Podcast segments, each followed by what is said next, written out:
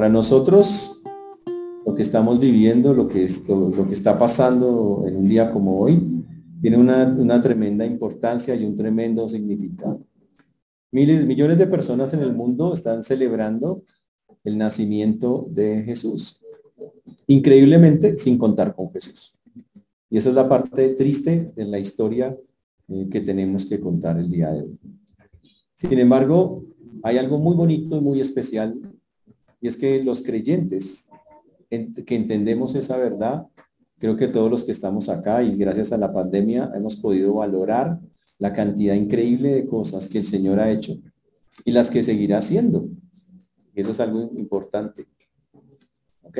Muy bien. Ahora, hoy quiero eh, hacer, tener un mensaje sobre lo que hizo el Señor. Quiero que tengamos nuestras Biblias. Vamos a entrar al mensaje en esta noche.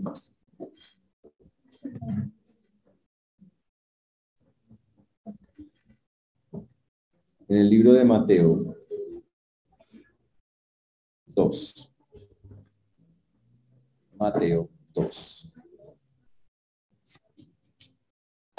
Una historia ya conocida.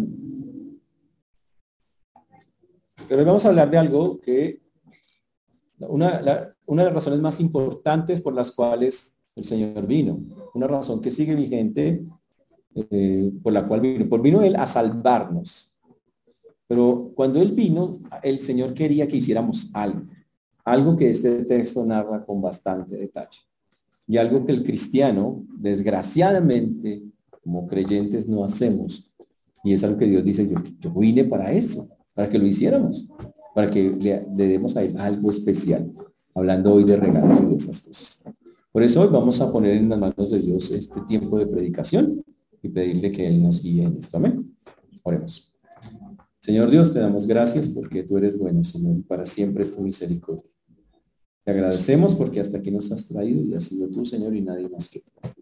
Por eso hoy te glorificamos y te exaltamos.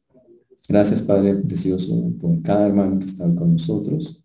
Gracias por cada hermano que te recuerda por encima de lo que se celebra el día de hoy que puede poner su corazón en lo que tú, lo que significas tú para nosotros y más que en la fiesta, Señor, que el mundo celebra.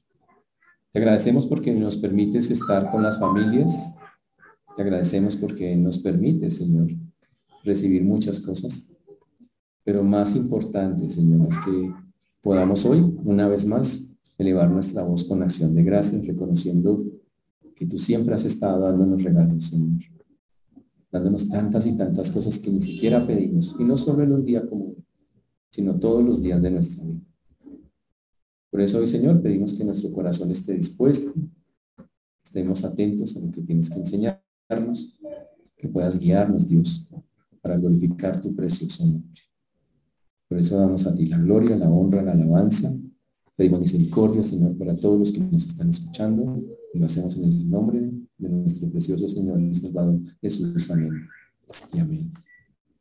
Cuando Jesús nació en el Belén de Judea en los días del rey Herodes, vinieron del oriente a Jerusalén unos magos. La historia eh, que ustedes conocen nos dice que en los días del rey Herodes, un rey muy malo, dice que vinieron del oriente a Jerusalén unos magos. Unos magos obviamente no son de los que sacan conejitos del sombrero, sino que eran personas en ese tiempo consideradas como sabios, les decían los sabios de Oriente. Pero los sabios de Oriente, desde el primer versículo, dice, vinieron diciendo en Jerusalén unos magos, haciendo unas interesantes preguntas.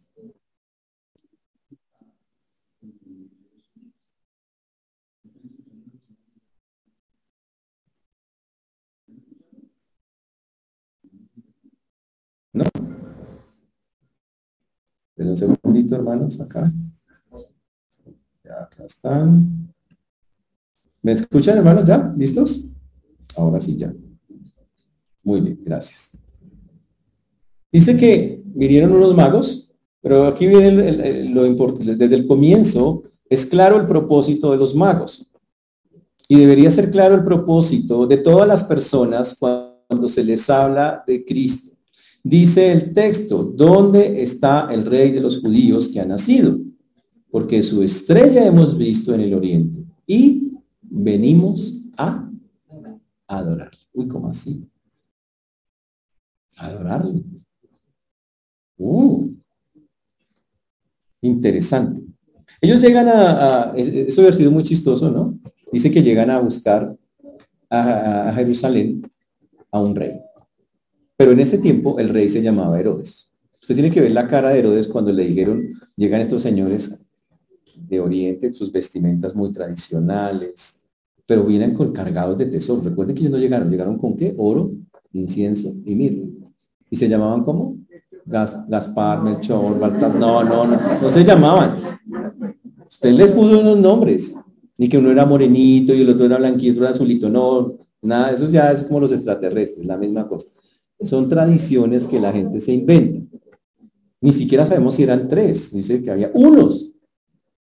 ¿Ok? Pensaron, como dijeron, tres regalos, tres, tres personajes. No, han sido 20, una caravana.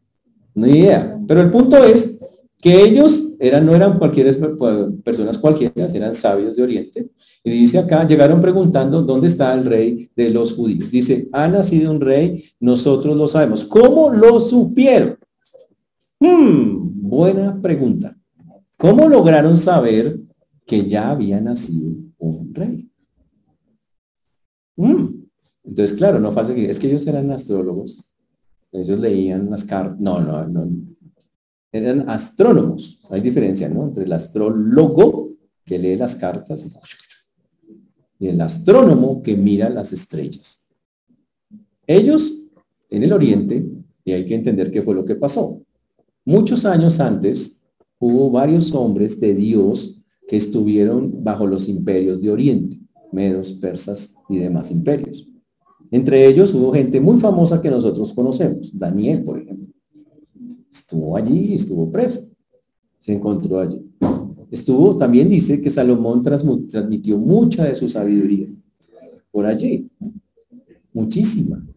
Y obviamente hubo cantidad de cosas que obviamente la Biblia no las dice textualmente, de cosas que se habían profetizado. Y se cree quienes dieron ese conocimiento y esa sabiduría o esa señal. Ahora, ¿qué fue lo que ocurrió? Ellos lo que estuvieron fue observando las estrellas y notaron algo absolutamente raro. Una estrella que tenía un comportamiento completamente diferente a cómo se mueven los cuerpos celestes. Eso fue una señal para ellos de que había nacido en ese lugar. No sabían exactamente el lugar. Por eso fueron a Jerusalén. Dice, nacía el rey de los judíos. Es algo profético. Y a partir de allí tomaron la decisión de ir a golpear, imagínense la golpear al palacio de Herodes para preguntar si el niño, ya, el, que es rey, ya nació. Pues imagínense eso. Pues eso es complicado, pero ese es un tipo salvaje. es un hombre así como mezcladito, tenía un pedacito de judío, pero tenía era también medio pagano, era de otra nacionalidad y los judíos lo odiaban y él odiaba a los judíos. Era como, era de, parte de los dos, era una cosa horrible. Ahora, este hombre se debió haber sorprendido mucho de que vinieran a golpearlo. Dice, porque su estrella hemos visto en el oriente y venimos para adorarle. Uy, otra vez, la palabra qué? Adorarle. ¿Por qué adorar a un rey? Uno dice, bueno, si en este tiempo adoraban a los reyes, pero estamos hablando de que ellos no venían a adorarle en ese sentido. Porque los judíos no adoran, sino únicamente a Dios. Ellos no adoran otras cosas. Entonces ellos sabían que el que había nacido no era cualquier hombre, era alguien que merecía adoración por quien era. O sea que ellos sabían y tenían en su mente claro quién era. Y eso es algo muy increíble. Entonces dice el texto, oyendo esto, el rey Herodes se, turbó y la palabra dice que todo se le removió por dentro. Le, le había sido impresionante. Dijo, uy, me dio gastritis, una vaina así, una cosa así, pero fuerte. Que el tipo dice que se le revolvieron las entrañas y toda Jerusalén con él. Todo el mundo, ahora pues obviamente unos hombres vestidos de manera diferente que están preguntando en Jerusalén, ya nació el rey, pues todo el pueblo de Jerusalén, que se calcula la población entre 300, 200 mil, 300 mil habitantes, en las fiestas un millón de personas, más o menos, pues eso fue algo que rápidamente se propagó y todo el mundo dijo, ¿cómo así que nació el rey? Dice, y convocados todos los principales sacerdotes y los escribas del pueblo, y ahora Herodes obviamente se mareó muchísimo. Y, y Herodes dijo, ¿cómo así que nació un rey? Esta gente, ¿por qué viene? Y el texto lo que dice es, convocó a los principales sacerdotes y a los escribas del pueblo y les preguntó, ¿dónde había de nacer el Cristo? Ahora Herodes entiende que si ellos vienen de allá y ha nacido un rey, ese rey es alguien que es un enemigo de él, alguien que le viene a quitar el trono, porque el rey es él, soy el rey de Herodes, ¿no? ¿Cómo así que nació alguien que, que es un rey? Yo soy el rey de los judíos. Los judíos no lo querían, pero él era el rey. Y obviamente le pregunta supuestamente a los tipos más sabios que tiene al lado, lo que en ese caso son los sacerdotes y los escribas.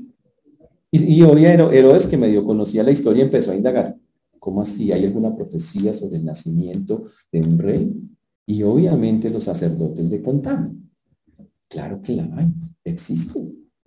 Dentro de la cultura judía ya existía que había profecías sobre que iba a venir un día al que llamarían el Mesías. Y que ese, un rey, para ellos era un rey que iba a tomar el trono. Los, judíos lo interpretaron mal, pensaron que alguien, alguien que iba a tomar el poder. Pero nosotros ya conocemos que no era para eso. Sin embargo, les consultó, dice a los sacerdotes, a los escribas, les preguntó, imagínense que ellos sí sabían dónde. Ellos dijeron en Belén de Judea, porque así está escrito por el profeta. Y tú, Belén, de la tierra de Judá, no eres la más pequeña entre los príncipes de Judá, porque de ti saldrá un guiador que apacentará a mi pueblo Israel. ¡Wow! ¡Qué interesante! La profecía está en el libro de Miqueas. ¿Usted ha leído el libro de Miqueas? ¿Tú, Miqueas? Bueno, yo sé que ustedes sí, pero me refiero, ¿han leído el libro de Miqueas? Ok. Está al final del Antiguo Testamento y allí está la profecía de que el Mesías, el rey que iba a nacer, nacería en Belén, en la Belén de Judá. Por eso, ahora uno dice, pero ¿cómo así? Luego no, no, Jesús no se llama Jesús de Nazaret. Sí, pero nació en Belén de Judá. Sí. ¿Por qué? Pues porque vivió en Nazaret. Pero nació en Belén de Judá. Porque así tenía que ser. ¿Ok? Ahora, el asunto es que él dice que se fue buscando al rey. Ellos llegaron buscando, indagando por el rey de los judíos. Uy, wow. Herodes llevaba gobernando 40 años en ese momento y nadie jamás lo había llamado a él Mesías. Nadie le había dicho, usted es el cumplimiento de una profecía. Nadie le dijo a él. Y por supuesto llegan estos y él se marea mucho y dice, ¿cómo así? ¿En verdad pasó eso? Mm, interesante. Ahora, en ese momento dice que entonces Herodes, llamando en secreto a los magos, indagó de ellos diligentemente el tiempo de la aparición de la estrella. Y entonces Herodes los, los a llamar, ¿no? Es el rey. Si venga, ustedes vienen preguntando por el rey de los judíos. Hagan un favor, cuéntenme lo que ustedes saben, qué pasó. Muy, dice que muy tranquilamente, o sea, no los obligó, trató, cuéntenme. ¿Ustedes qué vieron? ¿Cuándo pasó eso? Él le preguntó, ¿desde cuándo ustedes están siguiendo esa estrella? ¿Para qué le preguntó eso? Para saber más o menos cuándo había nacido. Y sabiendo cuándo había nacido, pero es calcular, o sea que este chino tiene tantos años, o sea que debe ser un niño entre tantos y tantos años, y como Herodes no lo quería, entonces yo lo voy a mandar matar, cuando matar a todos los niños entre tantos y tantos años. Esa fue la idea de él. Y así es como lo narra la Biblia. Por eso Herodes indagó, preguntó, no porque, ojo, le quiere la parte triste de la historia. A Herodes no le importó que hubiera nacido el Mesías prometido de Israel. No le importó. Digo, ah, es un enemigo, eso yo lo acabo. No importaba quién era, ¿no? Aunque todas las profecías decían quién iba a ser, muchas cosas increíbles de ese Mesías, a él no le importó. Peor, los sacerdotes y los escribas. Si usted es un sacerdote en la época de Herodes, pues si usted fuera un sacerdote espiritual y a usted le dicen el Mesías nació, ¿usted qué hace? Pues se arrodilla y Señor, al fin, gracias, llegó. Es lo que debiera haber pasado. Pero los sacerdotes simplemente dicen, mira, en el libro de historia que tengo, yo estoy en el seminario allí y tal, yo supe, se, dice que van a nacer en tal parte, para ellos fue una anécdota. Y no les importó, no hubo una delegación, pues sabe que formemos una delegación para ir a saludar al rey que ha nacido. O sea, esto es una cosa increíble. Contémosle al pueblo, a todo el pueblo, porque el pueblo judío era muy religioso, contémosles a todos, oiga, el Mesías nació, tenemos que celebrar, no les importó. Y ellos eran los que dirigían espiritualmente a la nación. Conclusión, ellos se perdieron el nacimiento de Jesús, no les importó. Herodes se lo perdió porque lo vio como un enemigo. Los escribas y los sacerdotes sabían todos los detalles del nacimiento, pero su incredulidad, su falta de reconocer, hizo que se perdieran también lo importantísimo del nacimiento de Jesús. Se lo perdieron. ¿Y saben por qué digo eso? Porque sigue pasando lo mismo. Millones de personas hoy se perdieron el nacimiento de Jesús. Son como los sacerdotes y los escribas. Ellos se sabe la historia. Dice, uy, sí, nació. Ahora está la historia, la reciente. Se dice, nació. Pero igual, la misma cosa. Nació. ¿Y qué? Sí, nació. Nació por allá en Jerusalén, por allá en esas tierras del Medio Oriente y ya pero para ellos no significa absolutamente nada. Como para Herodes no significó nada, solo enemistad. Para los, para los escribas, para los sacerdotes, no significó nada. Y para millones de personas hoy, el nacimiento de Jesús no significa absolutamente nada, no, no les importa. Y la evidencia más grande de eso es lo que estamos viendo. Miles de personas corriendo. Pasa todas las, las fechas como estas. Los centros comerciales a reventar. Y aún con pandemia, ¿no? todos con tapabocas, pero así. No se puede caminar ni por, ni por ninguna parte. Los trancones fenomenales, donde la gente moviéndose, todos. Pero no es por Jesús, no es para ir a adorar al Mesías. Interesante, ¿no? Si hubiera nacido en esta época, cojamos Transmilenio para ir allá donde está Jesús. No. Voy, voy, para San Victorino allá para el madrugón. Eso es lo que la gente corre hoy. O voy para el centro comercial a comprar mis regalos o los regalos de mi gente. Porque es, eso es lo que la gente corre. Y eso significa que el nacimiento de Jesús no es importante. Debemos hacer claridad de que el nacimiento de Jesús fue tan, pero tan importante que la Biblia narra que en el momento en que nació, en la región donde estaban eh, Jesús naciendo, hubo una luz en el cielo y, en ese, y no era echaran pólvora ahí a las 12 de la noche ni vainas de Dice que ángeles cantando están. Los ángeles cantaron ese día. El Señor hizo un efecto especial en el cielo. Los, hablaron, un ángel habló desde el cielo. Es una cosa, o sea, que el nacimiento de Jesús, en la Biblia normalmente, ningún cumpleaños, ningún nacimiento es, tiene una preponderancia, ninguno, exceptuando uno, el de Jesús tremendo. No, es una cosa increíble. Pero la diferencia es que cuando le contaron a los pastorcitos de Belén, que era la gente más despreciada, a la gente menos importante de la época, porque eso de ser pastor era como, no era un trabajo importante, era un trabajo de desprecio, porque era un trabajo de servicio, de untarse, y hasta su mismo pueblo los tenía y en esa región es algo increíble la historia. En la región donde nació Jesús se cultivaban, se, se cultivaban, no, se criaban corderos. Se criaban corderos. Jesús nace en el lugar donde se crían los corderos. Qué chévere, ¿no? ¿Qué significa? Ahí la gente, ellos criaban los corderos, iban al templo y los vendían para el sacrificio. Y en ese lugar nace Jesús, en las afueras de ese lugar, en Belén de Judea. Pero cuando los pastores se les anunció el nacimiento, para ellos fue tan importante que ¿qué hicieron? Dice, cerremos aquí y vayamos a mirar. Y salieron corriendo. ¿Y corrieron a qué? A adorarle. Estos, Herodes dijo, salió corriendo a matarle. ¡Wow! Los escribas de los fariseos no, se movieron, se momificaron, no hicieron nada, no les importó y no hablaron de él. Simplemente siguieron viviendo como si nada hubiera pasado. Imagínense, nació el Mesías. Ah, bueno, ¿será? No. Van a ser en Belén, pero ya.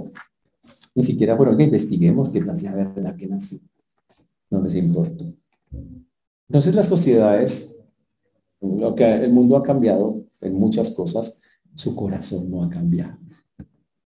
Y lo importante sigue sin ser valioso para él, lo que realmente es importante. El nacimiento de Jesús debería ser algo de un valor increíble para cada una de las personas, pero no, no lo es. No, no, no. Y hoy en día le podemos preguntar a cualquiera, igual que los fariseos, ¿dónde nació, dónde nació Jesús? por allá en Jerusalén, en Belén, hasta la gente se lo sabe. Dice, yo en el pesebre lo pongo a tal y pongo a los tres, a Gaspar, Melchor y Baltasar, los pongo allí a cerquita, que llegan el 6 de enero, hasta saben cuándo llegan y todo. Pero nunca ponen al Señor, pero nunca, pero no entienden, solo saben la historia, saben la historia. Hmm. Ahora, señores, todo el texto dice, sigo leyendo acá, estoy en Mateo capítulo 2, entonces dice acá, y enviándolos a Belén dijo, id allá y averiguar con diligencia acerca del niño. Y sabe que Herodes muy interesado, pero no por en adorar al Señor, dice que le dice a los magos, vayan por, yo les apoyo para que vayan, por favor averigüen. Y cuando le hallen, hacedmelo saber para que yo también vaya y le adore. Ah. Señores, hay adoradores verdaderos y hay adoradores falsos, eso no ha cambiado. El adorador verdadero tiene su corazón, busca dónde está el que tengo que adorar. Y va y lo busca. Ellos estaban buscándolo, lo querían adorar. Y como conocemos la historia, lo querían adorar. ¿Y qué le llevaban? Presentes. Presente. Un verdadero adorador busca a aquel que adora y le ofrece lo que tienen. No es que esta gente le dieron de lo que tenían, oro, incienso y mirra, que son cosas costosas. Significa le dieron lo mejor que tenían. Herodes, y hay, y hay muchas personas como Herodes, falsos adoradores, que dicen que adoran. Estuve tres horas adorando al Señor, entré en un trance con la misma canción. ¿Qué le diste al Señor? Le tenía que dar algo. Yo me sentí súper bien. ¿Le diste algo? No sé, le tenía que dar algo. Hay cantidad de personas que creen que adoran a Dios, incluso dentro de las iglesias. Es que no, yo, yo entro como casi en un, en un trance cuando estoy cantando, cuando estoy... y, es, y eso es, esto es la adoración. No, adorar es buscar a Dios con todo el corazón, con toda el alma, con toda la y ofrecerle cosas que a Él le agraden, cosas que salgan de mi corazón para Él. El problema es que el Señor sigue buscando adoradores que le adoren en espíritu y en verdad. Y eso es algo que hoy hace muchísima falta. Mm. Wow. Entonces hay adoradores verdaderos, hay adoradores falsos. Hay personas a las que el nacimiento de Jesús les parece la cosa más importante. Y hay personas que saben que nació Jesús y no les importa nada. Estamos exactamente en, esa, en una sociedad que hace lo mismo, que hace exactamente lo mismo. Uy, tremendo. Ahora dice el texto que ellos habiendo oído al rey se fueron y aquí que la estrella que habían visto en el oriente iba delante de ellos hasta que llegando se detuvo sobre, donde estaba el niño. ¿Usted ha visto una, alguna vez, ha podido ver a través de un telescopio cómo se mira una estrella? Las estrellas la Tierra se están moviendo. ¿Ok? Por lo tanto, la estrella no se espera a usted para tomarle la foto. Una vez fuimos a, hacer una, un campo, este de, eh, lo que yo estudiaba en la universidad, se estudiaba astronomía, no astrología, astronomía. Entonces había observación de objetos celestes. Y una vez, no, que va a pasar la estrella X25788648, que va a pasar la estrella ta, ta, ta, ta, ¿A qué horas? A las 7 y, ah, no mentiras, a las 11 y 45 de la noche. Y todo eso tan chévere. Entonces nos prestaron los telescopios, fuimos allá a y estábamos ahí cuando de pronto pasó la estrella. Hizo así, vean. Esta fue la famosa, eso fue el avistamiento de la estrella X440. Eso fue todo el avistamiento de la estrella. Nada más. Increíble. Ahora, las estrellas no tienden a quedarse quietas cuando las está mirando. Pareciera que sí, pero no, estamos en movimiento. Si viéramos cómo son, es una cosa muy interesante. Ahora, el punto es que ellos vieron una estrella que los guiaba. Ellos sentían, esa estrella nos está guiando. Les dirigía el camino. Eso es algo increíble. Y dice el texto, y al ver la estrella, perdón, dice el versículo 9, y ellos habiendo ido al rey se fueron, y aquí que la estrella que habían visto en el oriente iba delante de ellos, hasta que llegando se detuvo sobre donde estaba el niño, y algo se detuvo. Hmm. Una estrella que se detiene, que detiene su camino. Wow, eso es algo fantástico. Y al ver la estrella se regocijaron con muy grande gozo. Y al entrar en la casa vieron al niño con su madre María y postrándose lo adoraron. La persona que quiere adorar a Dios lo hace sin importar los obstáculos que tengan. Ellos llegaron golpeando y seguro hay personas que dicen, yo quiero agradar a Dios, yo quiero adorar a Dios y se le presentan vainas y que hacen, ay, no, pues yo quería, pero como hubo tantos problemas, no. Ese no es un verdadero adorador. Es alguien que le falta tener la verdad, entender el significado de la adoración. Jesús vino y desde que nació había que adorarlo. No es que ahora vamos a adorar al divino niño, ¿no? Vámonos para el 20, que haya. No, no, voy a comprar la figurita. No es eso. Eso es lo que se tergiversa. Que el Señor prohíbe que se hagan imágenes. Por eso no se hacen cosas como esas. Pero lo adoraban por quien era. Era el Salvador del mundo. Era Dios mismo. Y por eso lo adoramos, porque Jesús es Dios. Y Dios manejó el universo para que su Hijo sea conocido. Esa es la parte increíble de esa historia. ¿Quién detuvo esa estrella? Dios. ¿Quién cuadró todo el escenario para que eso se diera? Dios. ¿Todo para qué? Para que su Hijo sea conocido y adorado. Imagínese manejar el universo para que todo el mundo conozca eso. Y lo hizo. La estrella se detuvo, los ángeles, hace, hay un resplandor en el cielo, pues algo increíble ocurre en el cielo, los ángeles se ponen a cantar. ¿Quién hace todo eso? Dios. Eso solo hace Dios, son eventos extraordinarios. en pocas palabras, Dios maneja el universo para que su Hijo sea conocido y adorado. Uy. Hay ocho kilómetros desde Jerusalén hasta Belén. Wow. Ocho kilómetros. O sea, es un trato, de, eh, hablando en estrellas, cómo se mueven, es un tramo, es un tramo muy, muy cortico. Pero la estrella iba en cámara lenta súper despacio, a la velocidad de ellos. Ellos seguramente traían sus camellos, sus cosas. ¡Wow! Obvio, siempre la gente trata de buscar explicaciones. Dice, es que ese día se alinearon 17 planetas. Y siempre va a haber gente que va a tratar de dar explicaciones, pero lo que nosotros tenemos que ver es que hay cosas que son únicas y que solo Dios puede hacer que ocurran al mismo tiempo, como todas las que vimos todas las que vimos allí. Ahora, el Señor quería que toda, quiere y desea que todas las naciones glorifiquen el nombre del Señor. Y por eso desde el principio mostró cuán glorioso era el acontecimiento del nacimiento de Cristo. Pero tenemos un problema. Jesús es un, ese problema es para las personas que no quieren adorarlo, para los que se oponen a Él. Es un gran problema.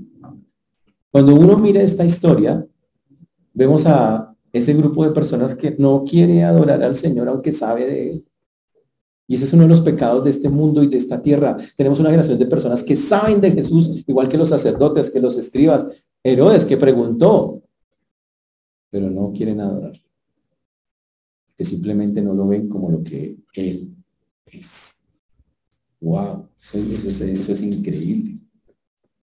Significa que puede haber hoy gente que incluso son religiosos, sacerdotes, pastores, cristianos, de gente que dice que adora a Cristo y que no tiene la más mínima intención de verdad de adorarlo en espíritu y en verdad. No, no, no lo hace. No les importa. ¡Wow! Y al contrario, tenemos hoy gente que ataca al Señor en todas las formas posibles.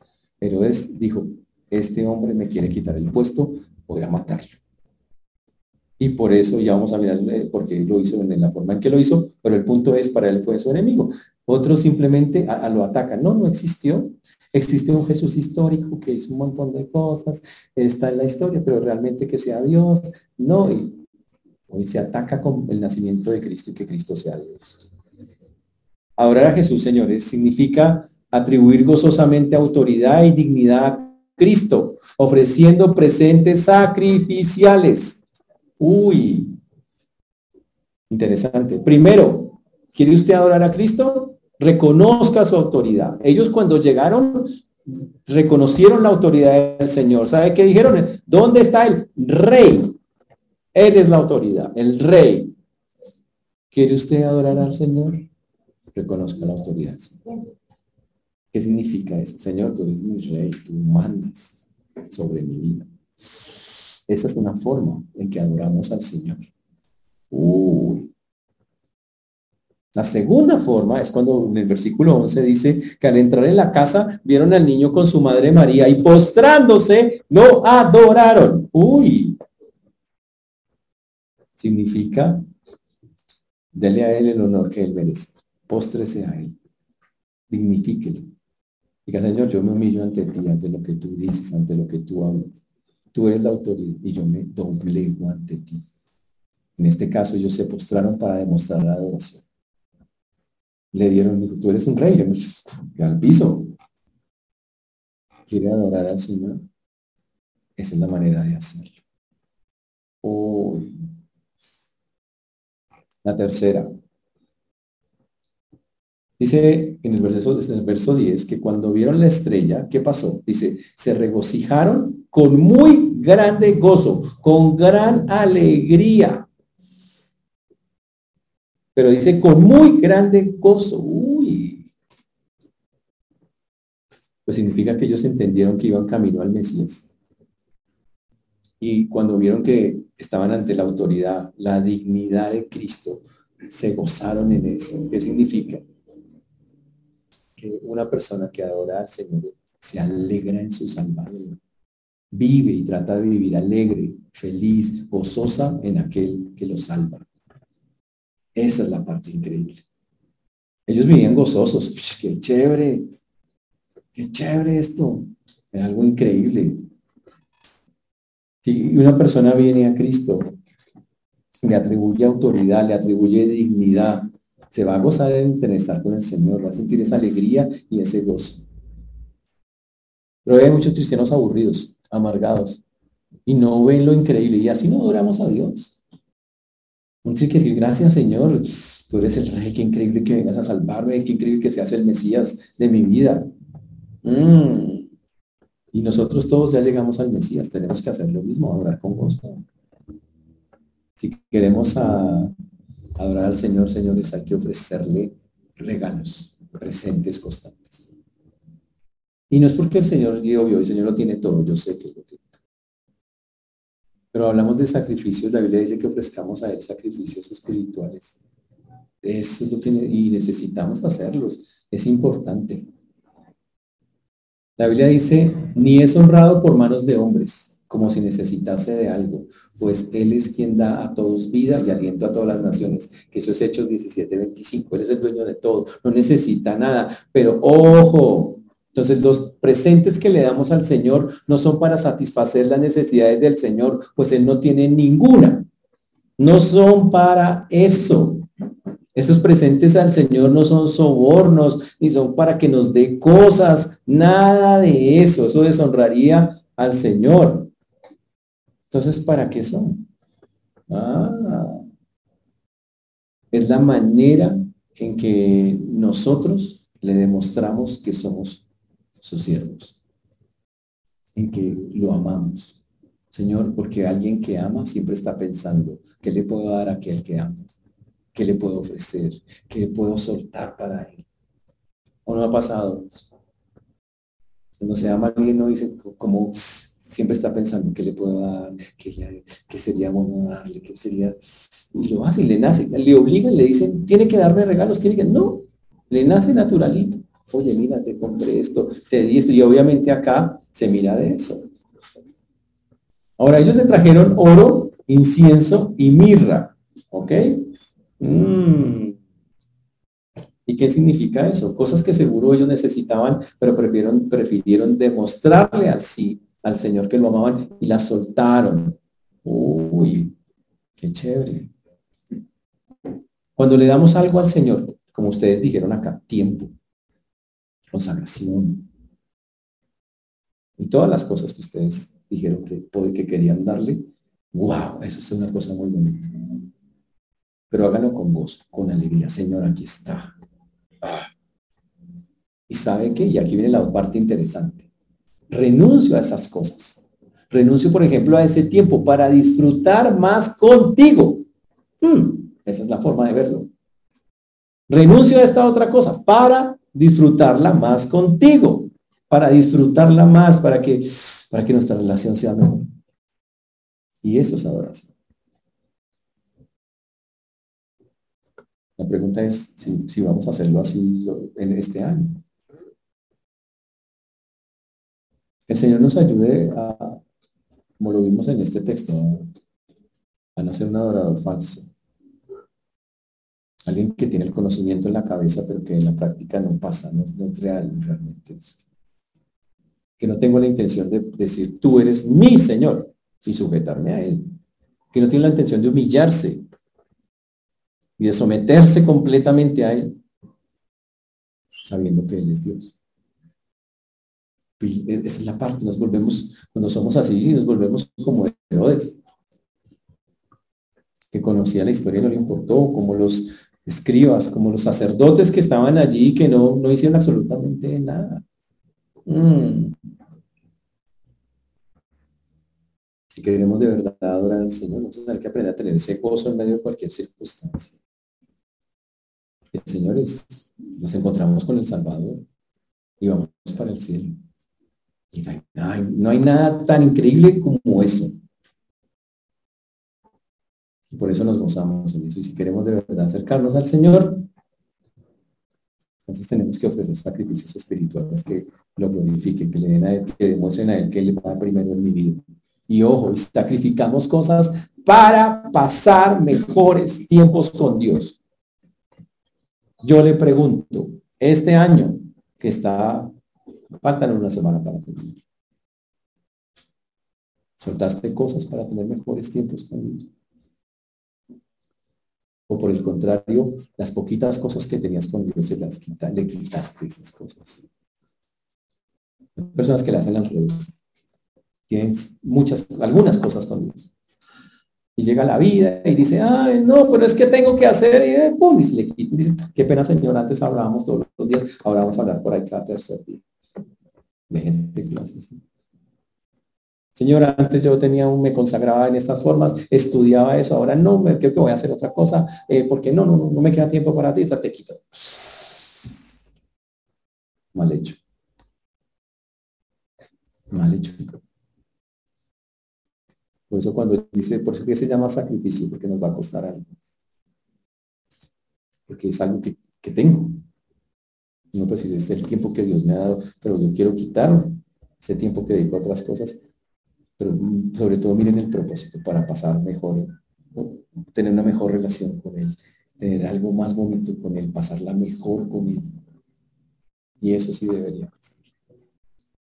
Por eso hoy quiero animar a los hermanos cuáles son esas cosas que vamos, esos regalos que le vamos a dar al Señor para pasar mejor tiempo con Él. Y eso es adoración. ¿Ha pensado cuál le puedo? Ahora, tristemente también creo que debemos pedir perdón por los que le quitamos este, este año. Señor, pido perdón porque tenía, tenía varias cosas, ya me quité como de 10 o 15 cosas. no, digamos lo más cruel, sacrificó más cosas este año por el Señor que el año pasado. Bueno, tal vez más cruel todavía. ¿Ha sacrificado algo por el Señor? Eso es cruel, pero es verdad.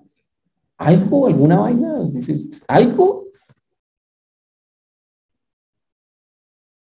Que si no somos como los sacerdotes, los escribes tenemos la historia súper clara, o sea, yo sé hasta el color de, O sea, yo la mirra, yo sé cuántos gramos le dieron al Señor de mirra y todo. No sirve de nada. Porque la intención de ellos detrás todo el tiempo, desde que golpearon en la puerta de Herodes, es, venimos a... Llegaron donde estaba el niño y lo adoraron. sacaron los presentes, Señor, aquí está esto. se fueron gozosos, dice el texto. Cuando termina la historia, en el texto que nosotros de Mateo, en el capítulo 11, dice, pero siendo avisados por revelación, en sueños que no volviesen a Herodes, regresaron a su tierra por otro camino. Y Herodes entonces hace la siguiente escena en su Biblia, es la matanza de los niños. Herodes mató a los niños menores de dos años. ¿Por qué? Porque los magos le dijeron, la estrella la venimos siguiendo desde, tanto. O sea que el niño, Herodes calculó, ese niño nació fijo, fijo año y medio antes de esto. Eso fue como la calculó. Entonces, ante ese cálculo, mandó matar. Dije, para asegurar, nos matemos todos los dedos para abajo. No hay que dejar cabos sueltos. Eso para ellos no aguanta. Pues mandó matar. Por eso en un día como hoy, en que la gente tiene tanto gozo humano, mm, hay algo más importante que cualquier otra cosa y es vamos al fin a adorar al Señor. Ahorita seguro muchos de ustedes y los que nos están viendo, incluso los que no se están viendo, pero después mirarán este video.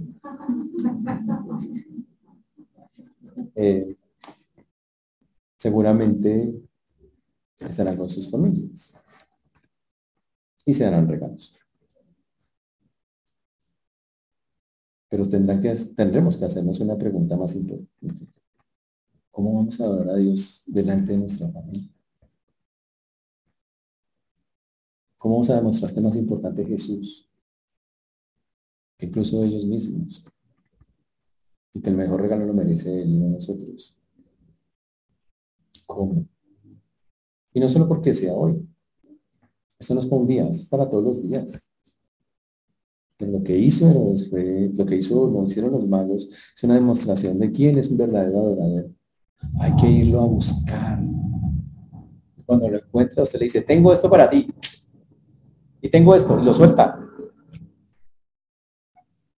Y se goza de lo que encuentra. Y lo reconoce y le da la autoridad, la gloria, la honra la alabanza. Señores, tenemos una nueva oportunidad de glorificar a Dios cada día y de adorarlo como merece. Pero no, hay, pero no va a pasar hasta que usted lo decida.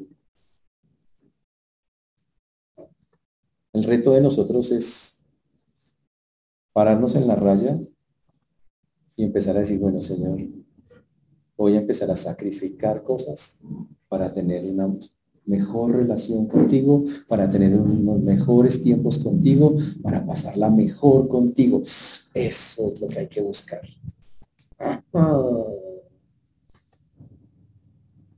Y lo voy a hacer no porque tú necesites algo.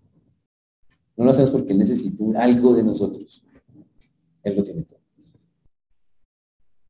Sino porque simplemente, Señor, queremos a través de eso estar estar en comunión contigo, disfrutarte. La palabra que se utiliza ahí es disfrutarlo más. Al Señor y no a las cosas. Los reto, hermanos, a que intentemos disfrutar del Señor. El Señor se goza de que estemos con Él y disfrutemos de Él. ¿Se ha disfrutado, se ha disfrutado, Señor, este año? De estar con Él en su presencia pues tenemos un nuevo año por delante para tratar de hacerlo. Y espero que lo que estamos hablando hoy pase. Y no estamos diciendo que no vamos a satanizar la Navidad y satanizar los regalos y nada de esas cosas. La Biblia dice, lo que el Señor pide es adóreme. En espíritu y en verdad significa demuéstrame que usted me ama más que cualquiera y hágalo ofreciendo sacrificios espirituales de alabanza. Ese es el punto. Como lo hicieron estos muchachos. Y entonces, tal vez el otro año digamos, wow, me gocé al Señor O sea, este año me he gozado Señor, wow, he disfrutado más, más, más que a las cosas que tengo. Y entonces ya llegamos donde está ahí ese punto. Muchachos, que nos ayude, todos necesitamos hacerlo. Desde ya les deseamos a ustedes que tengan una feliz Navidad. Más que una feliz Navidad, les deseamos que podamos entender que la felicidad no está en las cosas que podemos disfrutar, porque no dice sea pecado disfrutarlas, sino no en eso, sino que tenemos cierta relación con Dios que nos hace únicos, especiales, y que el Señor quiere que sea cada día mejor, porque le ofrecemos todos los días, quitamos cosas para tener esos tiempos con Él. Y estaremos orando, y seguiremos orando, y espero que sea la oración de ustedes, que oren por quitar cosas y abrirle los espacios que Dios está pidiendo seguro hace mucho tiempo en las vidas de nosotros. El Señor nos vamos a poner de pie, vamos a orar. Señor Dios, te damos gracias porque tú eres bueno, Padre precioso, maravilloso. Porque tú eres único y especial, Señor. Por eso a ti la gloria, la honra. Te pedimos perdón, Señor, porque en verdad, aunque conocemos la historia, a veces es solo eso, conocemos la historia, pero no a ti, Señor. Pedimos perdón porque seguro que ha habido oportunidades de abrir espacios para ti y los hemos abierto para otras cosas. Pero tú nos muestras que el deseo de tu corazón es que te adoremos en espíritu de verdad.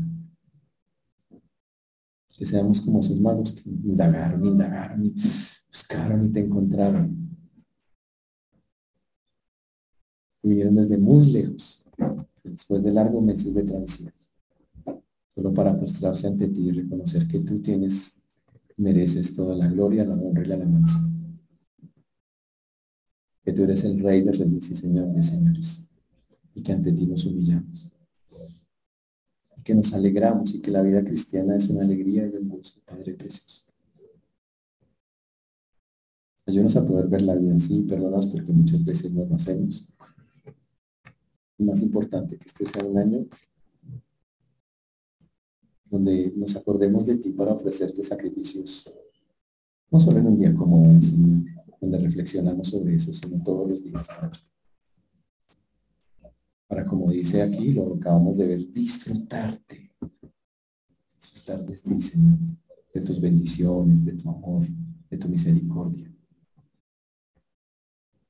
Gracias por permitirnos estar acá, por hablar de estas cosas. Lo más importante, ayúdanos a que podamos hacer tareas que te glorifiquen, que en verdad muestren que lo hemos sentido. Dejamos en tus manos todo esto, Señor,